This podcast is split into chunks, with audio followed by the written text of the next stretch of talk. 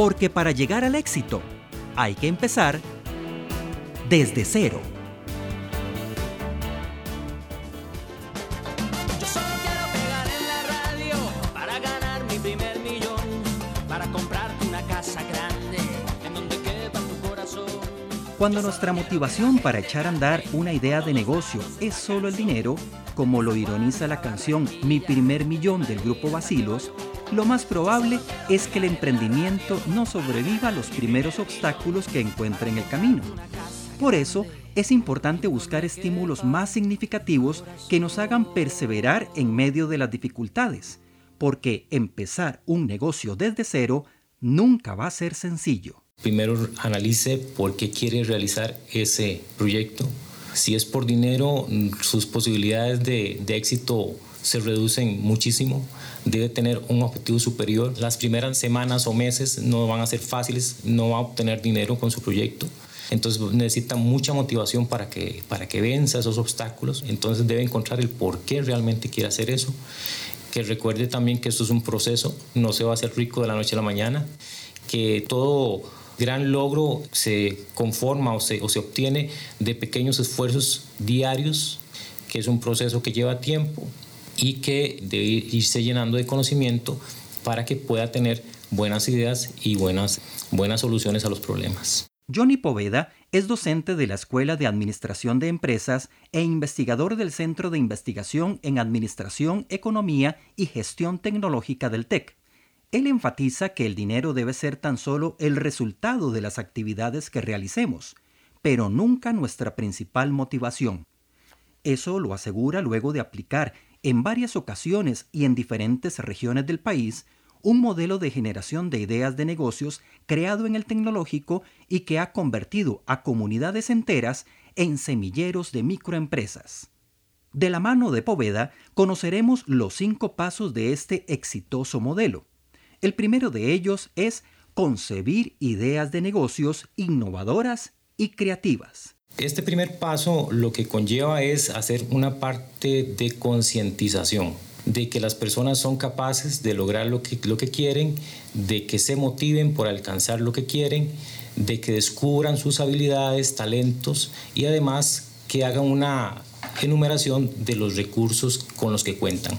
En muchos casos los recursos con los que cuentan es una bicicleta o, una, o, un patio trasero en su casa o unos árboles con algunos frutos o el conocimiento técnico sobre algo. Entonces hacemos una, un análisis de lo, que, de lo que tengo, lo que sé, lo que sé en este caso y lo que quiero, quiero lograr parte fundamental en este, en este proyecto, en la primera fase, es que la gente debe identificar el por qué quiere tener lo que quiere tener o el por qué quiere desarrollar una idea de negocio. Y en muchos de los casos, para no decir que en todos, la principal razón no es el dinero, sino para que sus hijos no abandonen las escuelas, para que sus hijos continúen las universidades, o por ejemplo, el caso de doña Maribel, que su principal interés era que su esposo dejara de trabajar en el campo y tuviese un trabajo más digno, donde él no tuviese que esforzar tanto su columna, que ya estaba deshecha por 35 años de trabajar en el campo. Luego de que encontramos una motivación significativa para emprender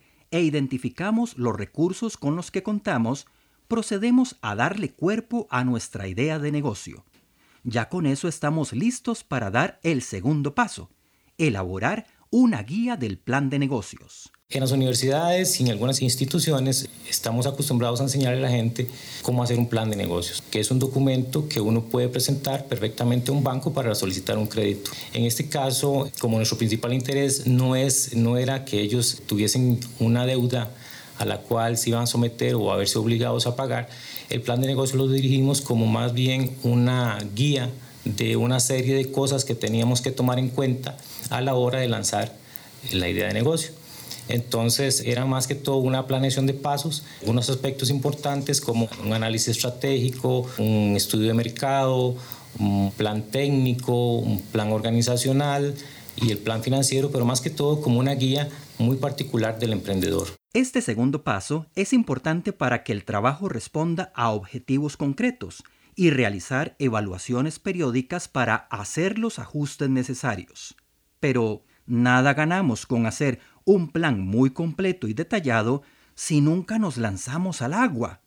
En eso consiste la siguiente fase. El tercer paso, lo que, lo que se les pide o se les obliga o se les incita a hacer es que se lancen, a que rompan ese miedo, a fabricar los productos, a que tengan un contacto con la gente, a que ofrezcan sus productos o por ejemplo que por lo menos anuncien que están decididos a fabricar algo o que piden la opinión de la gente que están fabricando X o Y producto o que están dando X servicio, ¿verdad? Para que rompan ese hielo y ese miedo que muchas veces uno mismo tiene de lanzar un proyecto al mercado, ese contacto con los clientes, ese contacto con proveedores.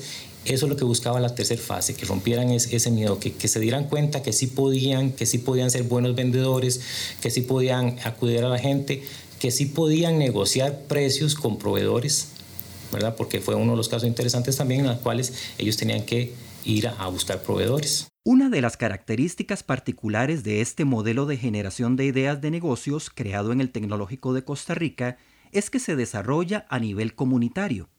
Esto crea un ambiente de colaboración mutua entre los emprendimientos que facilita el cuarto paso, realizar encadenamientos productivos. Algo que es crítico en las ideas de negocio que, que nacen es las primeras fases donde la gente no nos conoce, donde tenemos muy pocos clientes o cero clientes. Entonces la, la, cuarta fase lo que busca es que si ya estamos produciendo nosotros, que nosotros mismos seamos los que nos compremos. O sea, que iniciemos nosotros el negocio con nosotros mismos, o sea, seamos proveedores y clientes a la vez. De tal manera que nosotros eh, le podamos ayudar a los que están con nosotros a surgir comprándole y ofreciéndole nuestros propios productos. Eso nos ayudó bastante porque compartíamos experiencias y la gente no se sentía sola. Entonces, en muchos casos compartían lo que a uno les resultó, eh, lo que a otros tal vez no les resultó, de cómo, de cómo hicieron sus tarjetas de presentación, de, de, de cómo acudieron a un posible cliente. Eso fue un actor fundamental. Una vez realizados los primeros encadenamientos productivos, se hace mucho más fácil la organización comunitaria para alcanzar objetivos comunes el último paso de este modelo de generación de ideas de negocios. Un punto importante fue eh, que ellos se organizaran para buscar beneficios de forma conjunta.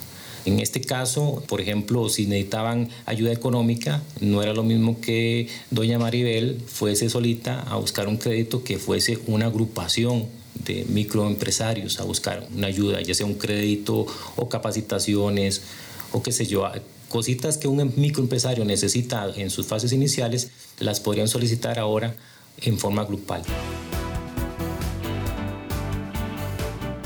Su comunidad también puede dar estos pasos para dinamizar la economía, generar nuevos puestos de trabajo y alcanzar objetivos comunes. Solo basta que usted tome la iniciativa. Eso sí, sin olvidar que la motivación nunca debe ser el dinero por el dinero ponemos a la persona como primer lugar. Segundo, su motivación muy particular. Se les dice que no vamos a trabajar por dinero, sino que el dinero es un resultado de las actividades que vamos a hacer. Que más bien nosotros vamos a hacer lo que vamos a hacer porque queremos otros logros superiores al dinero, a tener una familia unida, a tener una vida digna, a que, a que nuestros seres queridos estén con nosotros y no tengan que irse del lugar para buscar otros, otros trabajos. Y curiosamente, muchas de las familias que, que han iniciado su idea de negocio, la familia se ha unido. Antes papá que andaba un poquito alejado de, de, su esposa y sus hijos, ahora trabajan de forma conjunta, comparten intereses, comparten objetivos y eso une mucho a la familia.